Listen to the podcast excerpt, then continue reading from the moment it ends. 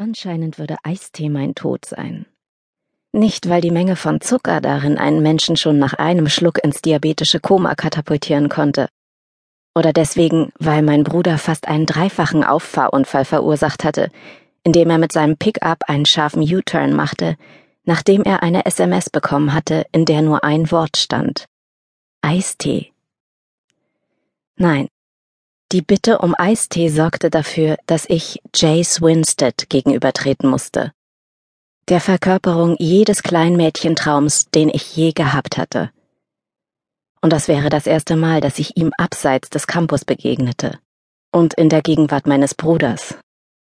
Oh du lieber Himmel, das würde peinlich. Warum, oh warum nur musste mein Bruder Jace eine SMS schicken, dass wir uns an seinem Ende der Stadt befanden und ihn fragen, ob er etwas brauchte. Cam sollte mich eigentlich herumfahren, damit ich mir die Umgebung ansehen konnte, obwohl die Umgebung, die mich jetzt erwartete, sicher um einiges besser war als das, was ich bisher von diesem Bezirk mitbekommen hatte. Wenn ich noch einen einzigen Stripclub sah, würde ich jemandem wehtun.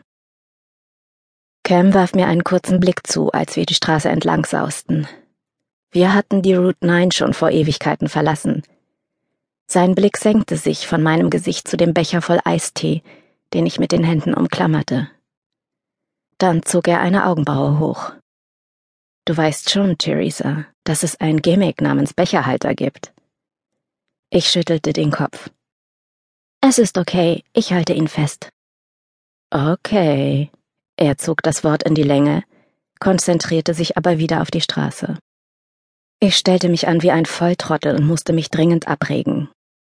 Auf keinen Fall sollte Cam herausfinden, warum ich mich wie eine Streberin auf Craig benahm. Also, ähm, ich dachte, Jace wohnt in der Nähe der Uni. Das klang beiläufig, oder? Oh Gott, ich war mir ziemlich sicher, dass meine Stimme sich irgendwann während dieser nicht ganz so unschuldigen Frage überschlagen hatte. Stimmt schon, aber er verbringt viel Zeit auf der Farm seiner Familie. Cam bremste und bog scharf nach rechts ab. Fast wäre der Eistee aus dem Fenster geflogen, doch ich umklammerte den Becher mit aller Kraft. Er würde nirgendwo hingehen. Du erinnerst dich an Jack, oder? Natürlich tat ich das. Jace hatte einen fünf Jahre alten Bruder namens Jack, und der kleine Junge bedeutete ihm die Welt. Ich speicherte schon fast fanatisch jedes Detail ab, das ich je über Jace erfahren hatte, so wie es Justin Bieber-Fans wahrscheinlich mit ihrem Idol taten. So peinlich sich das auch anhörte, es stimmte. Jace war mir in den letzten Jahren, ohne dass er und der Rest der Welt es wussten, in vielerlei Hinsicht ans Herz gewachsen. Als Freund, als Retter meines Bruders und als mein großer Schwarm. Doch dann, vor einem Jahr, direkt am Anfang meines letzten Jahres auf der Highschool, als Jace Cam bei einem Besuch zu Hause begleitet hatte, war es sehr kompliziert geworden. Ein Teil von mir wollte nichts mehr, als diesen Abend einfach zu vergessen. Doch der andere Teil von mir weigerte sich, die Erinnerungen daran, wie seine Lippen auf meinen gelegen hatten, gehen zu lassen. Oder die Erinnerung an das Gefühl seiner Hände auf meinem Körper. Oder an die Art, wie er meinen Namen gestöhnt hatte, als hätte ich ihm köstliche Schmerzen verursacht. Oh Himmel. Meine Wangen unter der Sonnenbrille fingen bei der lebhaften Erinnerung an zu brennen. Ich drehte den Kopf zum Fenster, halb in Versuchung, es herunterzukurbeln und meinen Kopf in den Fahrtwind zu halten. Ich musste mich wirklich dringend zusammenreißen.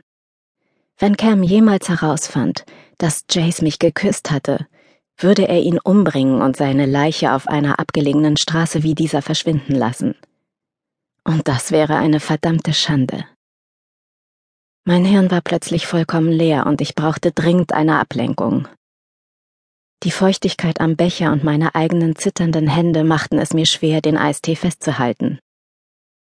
Ich hätte Cam nach Avery fragen können. Das hätte funktioniert, weil mein Bruder es liebte, über Avery zu reden. Ich hätte auch nach seinen Kursen fragen können oder wie das Training für das Testspiel bei United im Frühjahr lief. Doch stattdessen konnte ich nur daran denken, dass ich Jace gleich in einer Situation begegnen würde, in der er nicht vor mir weglaufen konnte. Die dichten Bäume neben der Straße wurden weniger und gaben schließlich den Blick auf grüne Weiden frei.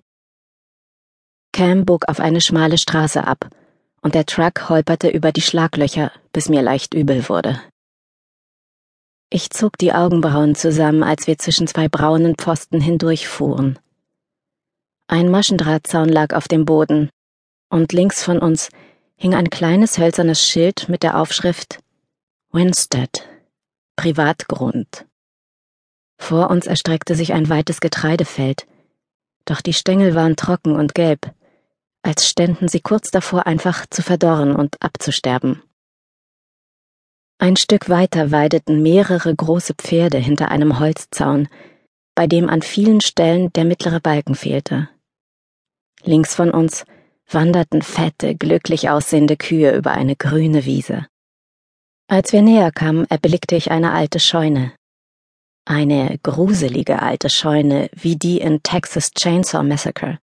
Komplett mit diesem unheimlichen Wetterhahn-Kompass-Ding, das sich auf dem Dach drehte. Ein Stück neben der Scheune stand ein zweistöckiges Haus. Die weißen Wände wirkten eher grau und selbst aus dem Auto heraus konnte ich sehen, dass mehr Farbe abgeblättert war, als noch an den Wänden hing. Mehrere Stellen auf dem Dach waren mit blauer Plane abgedeckt, und der Schornstein wirkte, als würde er jeden Moment in sich zusammensinken. Staubige rote Ziegel lagen aufgestapelt neben dem Haus, als habe jemand angefangen, den Schornstein zu reparieren, um dann gelangweilt aufzugeben. Außerdem erstreckte sich hinter dem Haus eine Art Autofriedhof, ein Meer aus verrosteten alten Trucks und PKWs. Schockiert setzte ich mich höher auf.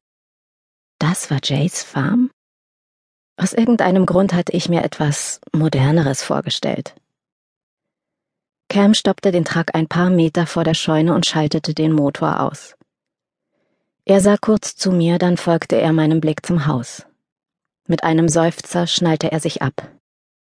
Seine Eltern hatten vor ein paar Jahren eine wirklich schwere Zeit. Sie kommen gerade erst wieder auf die Beine. Jace versucht auf der Farm und beim Rest zu helfen, aber wie du sehen kannst. Diese Farm brauchte mehr Hilfe, als Jace geben konnte. Ich blinzelte. Es ist charmant. Cam lachte. Nett von dir.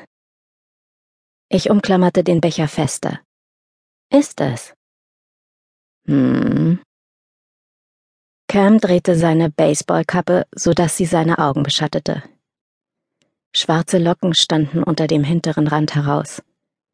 Ich wollte etwas sagen, doch da lenkte mich eine Bewegung in meinem Augenwinkel ab. Neben der Scheune schoss fröhlich kreischend ein kleiner Junge auf einem John Deere Spielzeugtraktor hervor. Mit absolut geraden Armen umklammerte er das Lenkrad. Lockige braune Haare glänzten in der grellen Augustsonne. Jace schob den Traktor von hinten an, und obwohl ich ihn kaum hören konnte, war ich mir sicher, dass er Motorgeräusche von sich gab. Zusammen holperten sie über den unebenen Boden. Jace lachte, als sein kleiner Bruder schrie. Schneller, schieb schneller! Jace tat seinem Bruder den Gefallen. Er schob den Traktor kreuz und quer über den Hof um dann vor dem Truck anzuhalten, während Jack kreischend das Lenkrad umklammerte. Staubwolken stiegen in die Luft. Und dann richtete Jace sich auf. Oh wow. Mir fiel die Kinnlade nach unten. Nichts in der ganzen weiten Welt hätte mich dazu bringen können, meinen Blick von der Herrlichkeit vor mir abzuwenden. Jace trug kein Hemd, und seine Haut glänzte vor Schweiß. Ich war mir nicht sicher, welchem Volk seine Vorfahren angehört hatten.